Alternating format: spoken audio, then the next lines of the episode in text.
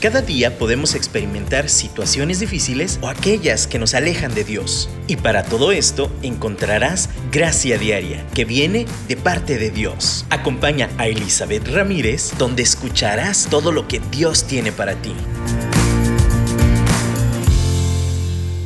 Hola, ¿cómo están? Qué gusto que están aquí de nuevo con nosotros una semana más.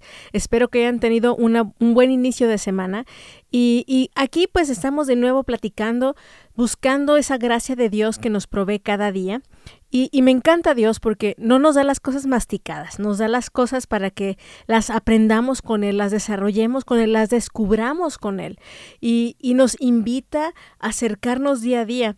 Y creo que justo en esa temporada donde los cambios están a la orden del día, donde eh, hay que ser muy flexible, porque de un día para otro cambian todas las cosas, los planes, las ideas, eh, todo lo que teníamos en nuestra mente planeado se cambia.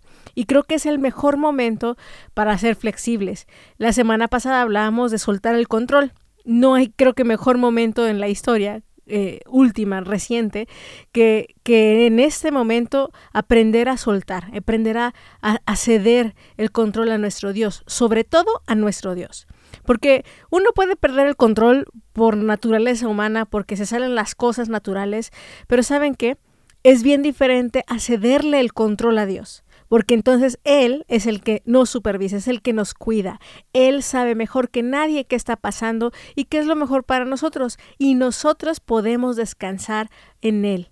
Y, y hoy quiero continuar un poquito con esta idea, hablando de un elemento muy importante que creo que nos ayuda para cualquier situación. No nada más la actual, que hablamos de pandemia y si hablamos de situaciones de salud, sino también emocionales, como ya hemos hablado de la depresión, de la ansiedad, de, de, nuestra manera de ser, creo que es el momento adecuado para decir, Señor, necesito un ancla. Necesito algo seguro, un puerto seguro que me ayude a estar estable en medio de cualquier tormenta, en medio de cualquier tribulación. ¿Y por qué hablo de esto? Porque no importa la tormenta, no importa la situación que estemos pasando, familiar, eh, personal, con respecto al trabajo, la iglesia, lo que sea, nuestra ancla debe de ser algo sólido, algo fijo, algo fuerte, algo pesado, para que no importa la intensidad de la tormenta, no nos movamos de donde debemos de estar.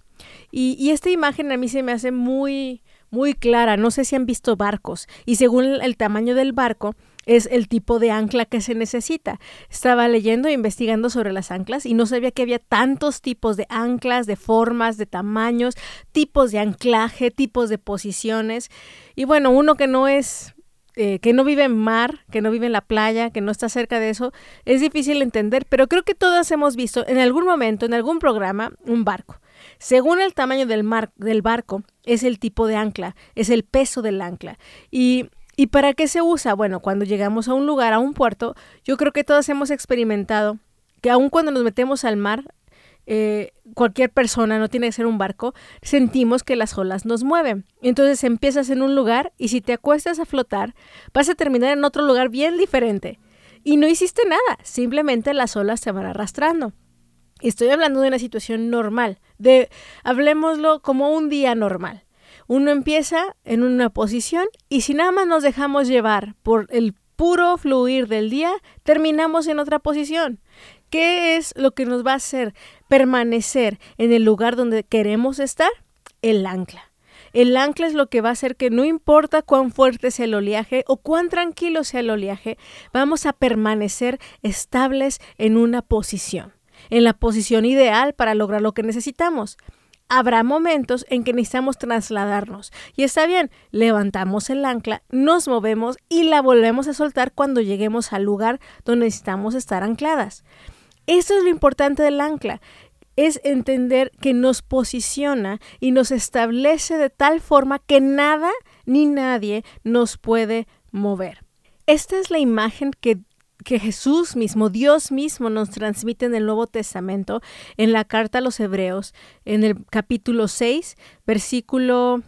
Directamente nos vamos a ir al versículo 19 que dice, Esta esperanza es un ancla firme y confiable para el alma, nos conduce a través de la cortina al santuario interior de Dios.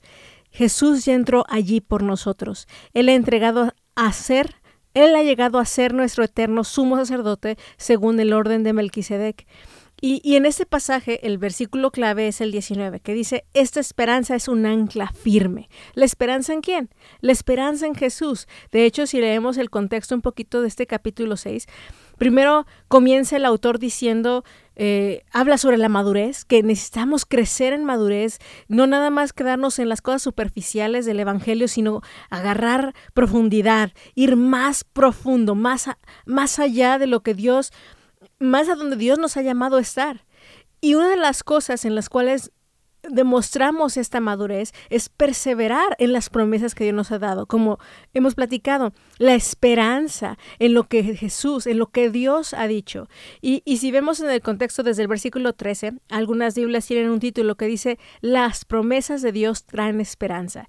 Y, y habla de Abraham, alguien que creyó, como hablábamos, la, la el programa pasado, alguien que decidió creerle a Dios, metió la pata. Hubo momentos en que dudó y vio las consecuencias de eso, pero al final siempre decidió regresar a Dios y creerle.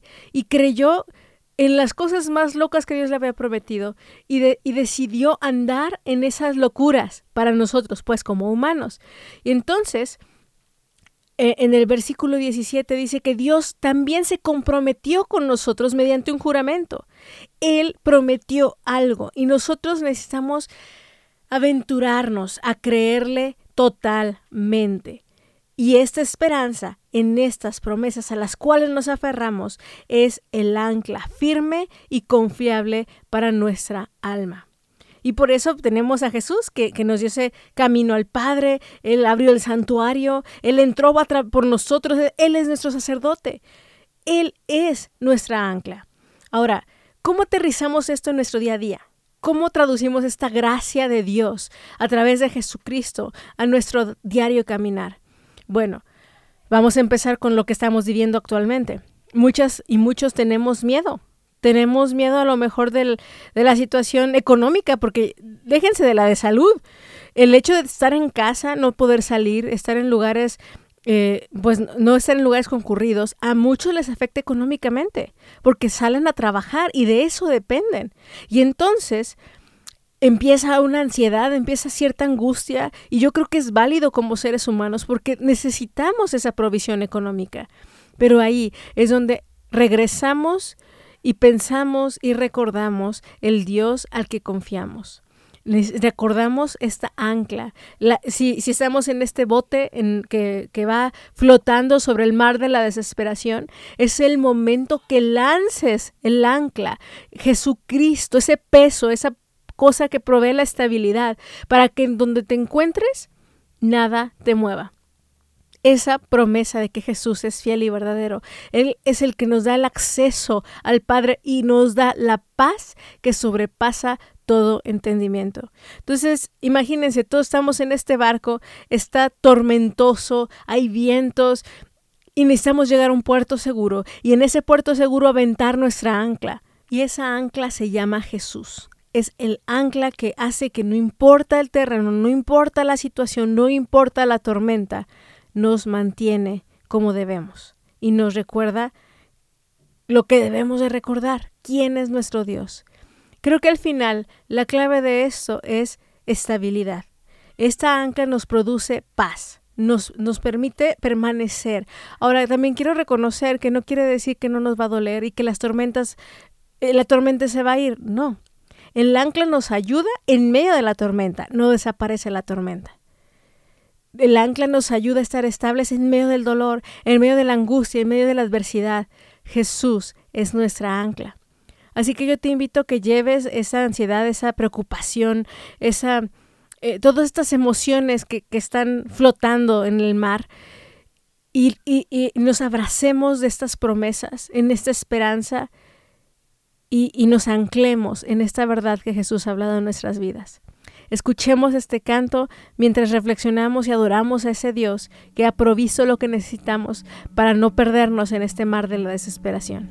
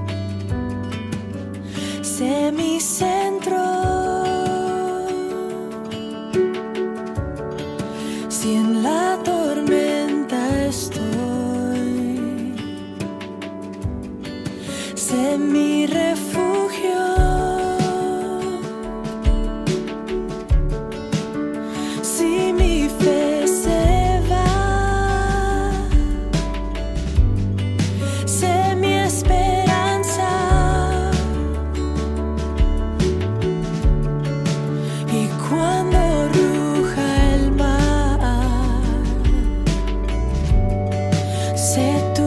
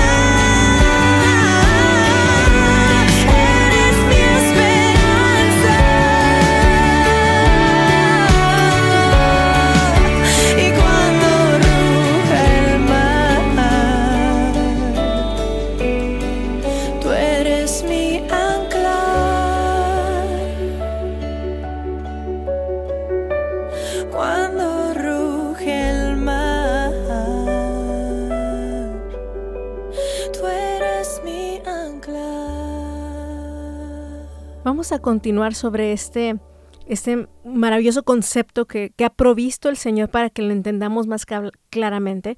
A mí me encanta Dios que, que usa imágenes que son comunes para nosotros, son imágenes que, que, nos dan mayor claridad a lo que Él quiere decir y no nos da cosas así como muy muy así simbólicas y, y, así muy filosóficas, nos da algo tan claro y tan visible como un ancla.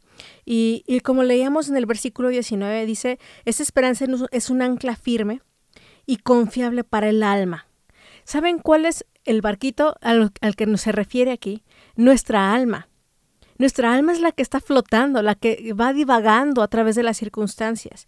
Y saben, en la segunda parte dice, nos conduce a través de la cortina al santuario interior de Dios. Quiere decir que esta ancla no, además no se, no se ancla en cualquier tierra. No se, no se va em, a poner en cualquier ubicación. Jesús es nuestra ancla y nos va a llevar a través de la cortina, a través de cualquier cosa que se interponga en nuestra relación con Dios, en la intimidad con Dios, porque Jesús ya entró por nosotros. Entonces, no importa el lugar donde nos encontremos, esta ancla sobrenatural que se llama Jesús nos lleva a esa tierra santa, a ese lugar santísimo donde nos podemos conectar con Dios y Él alimenta nuestro espíritu y Él nos da fuerzas cuando estamos cansadas. Él mantiene nuestra alma estable. Y, de nuevo yo quiero que, veamos el contexto de este capítulo 6. Habla de madurez. Cuando el autor de Hebreos habla de todo esto, es el ejemplo, lo que yo entiendo a través de ese pasaje, el mejor ejemplo de madurez. Es alguien que no se deja llevar por las olas, es alguien que no se deja llevar por las voces, por el clima, por las circunstancias, por el miedo. Es alguien que reconoce quién es su ancla, quién es la verdad, y, aprende, como hablábamos la semana pasada, a confiar en las promesas de Dios a confiar en que si Jesús dijo que sería con nosotros todos los días de nuestra vida hasta el fin del mundo, entonces es verdad. Y necesitamos clamar a ese nombre. Necesitamos decir Jesús. Y el programa de hoy yo lo quiero hacer un poquito más espiritual en este aspecto. Creo que tenemos una guerra en la cual ya lo he comentado y, lo hemos leído en Efesios, también capítulo 6, pero de nuevo Recordemos que nuestra guerra no es contra la carne ni contra la sangre, no es contra nuestros familiares que nos caen gordos o con o los que a nosotros nosotros les caemos gordos a ellas o a ellos. Es eh, tampoco es contra mi jefe en el trabajo, tampoco es contra un virus, tampoco es contra eh, cualquier condición meteorológica en el clima. Nuestra lucha es espiritual y tiene que ver contra el ataque del enemigo y necesitamos ponernos las pilas en esto y entender que es algo que va más allá de lo que ven nuestros ojos naturales. Necesitamos madurar. Necesitamos dejar de estar contemplando las cosas de manera superficial y, empezar a, a clamar a nuestro Dios el nombre de Jesús en el cual hay poder para que Él nos revele qué hay en su corazón, para que Él nos revele cuáles son sus caminos, cuál es su visión de las cosas. Recuerdo también otro programa en donde hablábamos un poquito de la perspectiva. Y creo que no hay mejor manera de describir esto. Cuando uno está en el ojo del huracán, uno tiene una perspectiva muy distinta a cuando uno está volando por encima del huracán. Nuestro Dios es ese que tiene la visión completa y total de toda la situación meteorológica del huracán. Nosotros estamos en el punto céntrico donde todo se ve horrible. Pero si nuestra conexión con el Padre, nuestra ancla espiritual está con el Padre, entonces tendremos su visión. Y entonces, aunque estemos sintiendo el viento, el agua, eh, los destrozos, yo sé cómo se ve por arriba, porque el Señor me lo ha revelado. Entonces, aquí de verdad es un reto a madurar, a, como hemos platicado también, a, negarnos a nosotras mismas, a dejar nuestro ego, nuestro orgullo, como esa tendencia a pensar que el mundo gira alrededor de nosotras o de nosotros. Y decir, Señor, quiero ver la vida a través de tus ojos. Quiero anclarme en tu verdad. Quiero, como hablábamos en el primer bloque, estas emociones me traicionan, porque de verdad las emociones, como hemos platicado, no son malas, pero reaccionan. Y solamente necesitamos rendirlas a Dios y decir, Señor, cedo este impulso, esta emoción que automáticamente nace de mi corazón y te pido que la, la guíes de nuevo. Y esa es la manera en que necesitamos orar. Señor, vuelve a guiar mis emociones a ti. Eh, están como esas olas del mar, está la barquita por ningún lado, pero yo quiero ser como esos hijos que tú mencionas en la escritura que creen en ti, que somos maduros eh, y, que, creemos en tus promesas, que podemos llegar al lugar, altísimo, al, al lugar santísimo, porque Jesús ya nos ha abierto el camino. Y no dudamos de esto. Entonces, de verdad, en este momento de confusión, de dudas, eh, yo quiero decirte, tú le puedes hablar a tus emociones y a través de esas palabras de verdad puedes anclarte en Jesús mismo, que es la verdad. Entonces, hoy vamos a, decir unas frases, a, a declarar unas frases en que establecemos el dominio de Jesús en nuestras vidas. Y entonces, cosas tan sencillas como Jesús, tú eres el que tiene el control. Así de sencillo. ¿Por qué? Porque yo te doy el control de mi vida, como platicamos la semana pasada. Entonces me siento agobiado, me siento cansada. Lo único que voy a decir es, Jesús, tú tienes el control de mi vida. La siguiente frase que yo creo que es otra verdad inamovible es, Jesús, tú me amas. Tú nos amas. Y junto con esta verdad es, tú eres bueno. Y eso parece adoración, y es adoración porque estamos reconociendo quién es Jesús. Pero si yo reconozco, Dios me ama, Jesús me ama, Dios es bueno, Jesús es bueno, el Espíritu Santo es bueno. Entonces, y además Él tiene el control de mi vida, pues entonces todo lo que pase será visto a través de su óptica. Entonces, quiero que pongas esa, esa situación en tu mente y en tu corazón. Estas situaciones en las cuales eh, no ves por dónde está la solución, eh, está lebrestando nuestra alma y nuestro corazón y le digamos, Señor, tu verdad sobre esto y tu verdad es que tú me amas, tú eres bueno y tú tienes el control sobre mi vida. Por lo tanto, esto saldrá bien. Y quiero cerrar este bloque con la verdad que leemos en Romanos 8:28, que la hemos repetido incansablemente y creo que es como este mundo está y, no, y también conociéndonos a nosotras como somos, es como la mejor promesa que podemos tomar. El Señor transforma todo para bien a aquellos a, que eh, a nosotros los que le amamos. Entonces, si nosotros le amamos, si tú has decidido amarle, Él va a cambiar cualquier cosa, aún nuestros errores, aún nuestras dificultades, aún lo que pase en las circunstancias, todo lo va a transformar para bien. Y eso es en donde descansa nuestra alma, es donde reposamos y decimos, Señor, gracias, Señor, presento mis oraciones delante de ti, Señor, puedo descansar en, tu, en ti y en la paz que sobrepasa todo entendimiento. Entonces, vamos a adorar a Dios. Vamos a escuchar el siguiente canto y tomémonos un tiempo para adorarlo.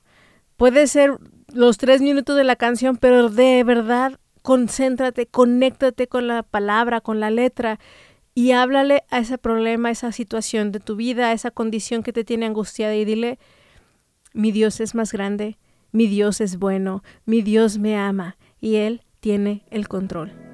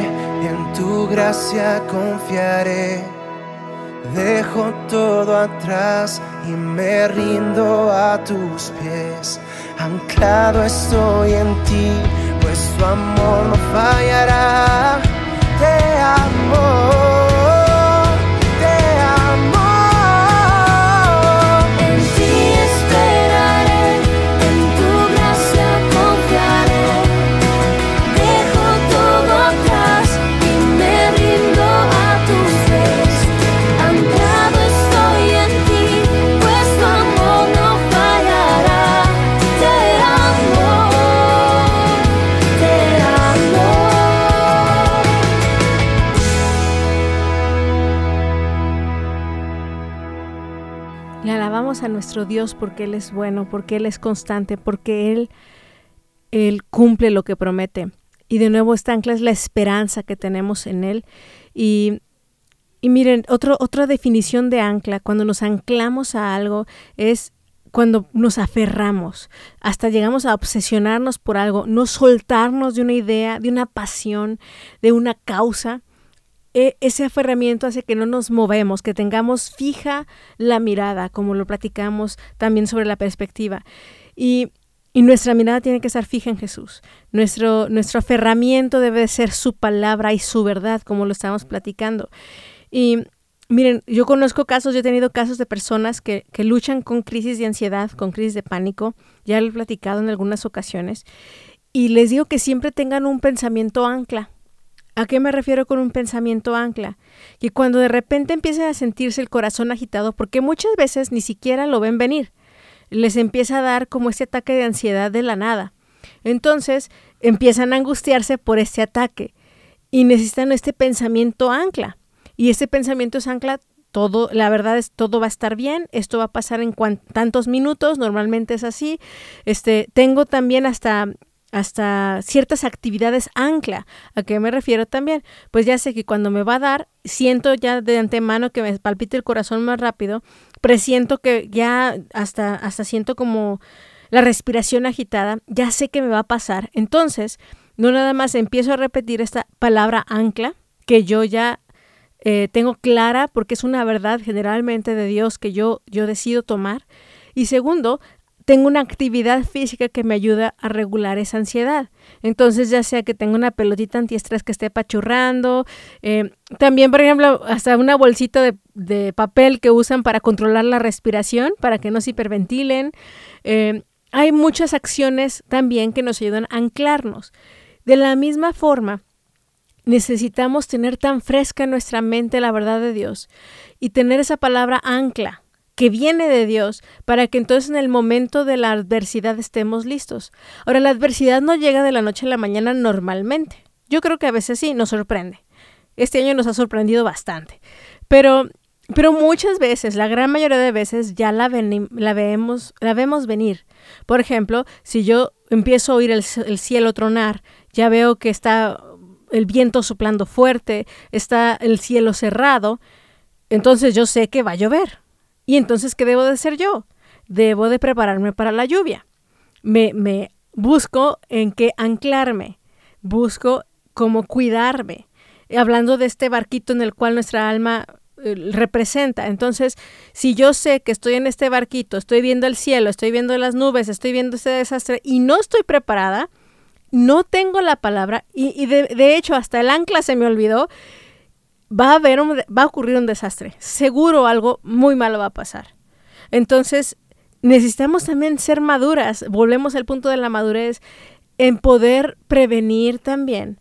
Estar listas con estas verdades, con esta esperanza en Jesús, con este anclaje que nos permite conectarnos al Padre no importa cuál sea la circunstancia. Entonces, también hablando eh, en la cuestión, por ejemplo, de salud que estamos pasando ahorita. Yo sé que, que, y ya está a lo mejor la estadística que en unos cuantos días a lo mejor se va a amplificar el número de enfermos eh, de cierta, de, de lo de la pandemia. Entonces, ¿yo qué debo de hacer? Me debo de cuidar. Voy a obedecer los reglamentos de seguridad, pero tampoco me voy a enloquecer, no voy a, voy a llegar a, unirme a este pánico, a este temor que hay en, en, los medios o en la sociedad. ¿Por qué? Porque mi ancla es Jesús. Yo hago lo que me toca, Jesús hace lo imposible. Y yo obedezco a Jesús. Entonces, de nuevo, me preparo, veo la lluvia, emocionalmente también me preparo. Quiero decirles y quiero advertirnos que estar encerrados o estar en cuarentena por un tiempo sin tener una eh, esta conexión, sin estar planeando cómo hacerlo, eh, tarde o temprano también nos llegan los nervios, tarde, tarde o temprano también nos puede poner en cierto humor. Ya sabemos que la tormenta se aproxima, preparémonos, escuchemos más de la palabra, aprovechemos este tiempo de intimidad con Dios. Aprovechemos este tiempo de intimidad con la familia, unos con otros. Aprovechemos para que nuestras casas se conviertan en iglesias. Cada familia se convierta en, este, en esta célula que forma el cuerpo de Cristo. Creo que lo que consideramos lo peor puede ser lo mejor, pero todo esto puede verse solo si nos anclamos en la verdad, en la esperanza en Jesús, que nos conecta a la verdad de Dios. Así que yo de verdad nos reto en esta temporada, en este tiempo, que, que vayamos al Padre, que aprovechemos cada minuto en vez de estar viendo Facebook, estar viendo noticias, estar obsesionados, anclados a la información, a los medios, a lo que dicen los médicos, a lo que dicen eh, en el, no sé, en donde sea, que nos anclemos y nos obsesionemos con nuestro Dios, con su verdad y lo que Él dice. Al final, todos nos obsesionamos con algo, todos tendemos a, agarrar cierta adicción a algo porque necesitamos llenar nuestros huecos emocionales y ese, ese esa llenura solamente lo puede hacer adecuadamente el Espíritu Santo. Así que o esa tormenta nos agarra desprevenidas o nos agarra listas y preparadas porque sabemos en quién hemos creído. Y de nuevo les digo, no es que no se vaya a mover el barquito, el barquito va a estar bajo la tormenta. No quiere decir que se va a quedar todo pasible, pero va, va, a llegar con la certeza de que no importa lo que pase, yo voy a permanecer en Dios y que va a haber una reconstrucción y que todo esto va a volver a convertirse para bien a los que le amamos. Entonces, vamos a orar, vamos a perseverar. Recordemos también lo que dice Filipenses, Consideremos este pasaje que también lo hemos mencionado varias veces. Presentemos a Dios todas nuestras oraciones con súplica, con acción de gracias. Porque de esa forma entonces la paz de Dios que sobrepasa todo entendimiento guardará nuestros corazones en Cristo Jesús. Creo que eso es el reto más grande, que podamos llevarle todo a Jesús en oración. Esa es nuestra ancla.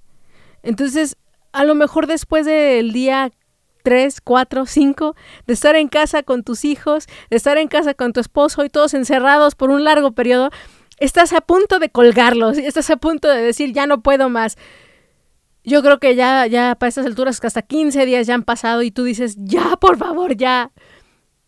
Vamos a aprovechar esta oportunidad para buscar amar como Dios ama, para poder ejercitar los dones, para poder tener una comunión más profunda entre nosotros, pero sobre todo llevar todo a Dios en oración, todo, todo, todo, todo.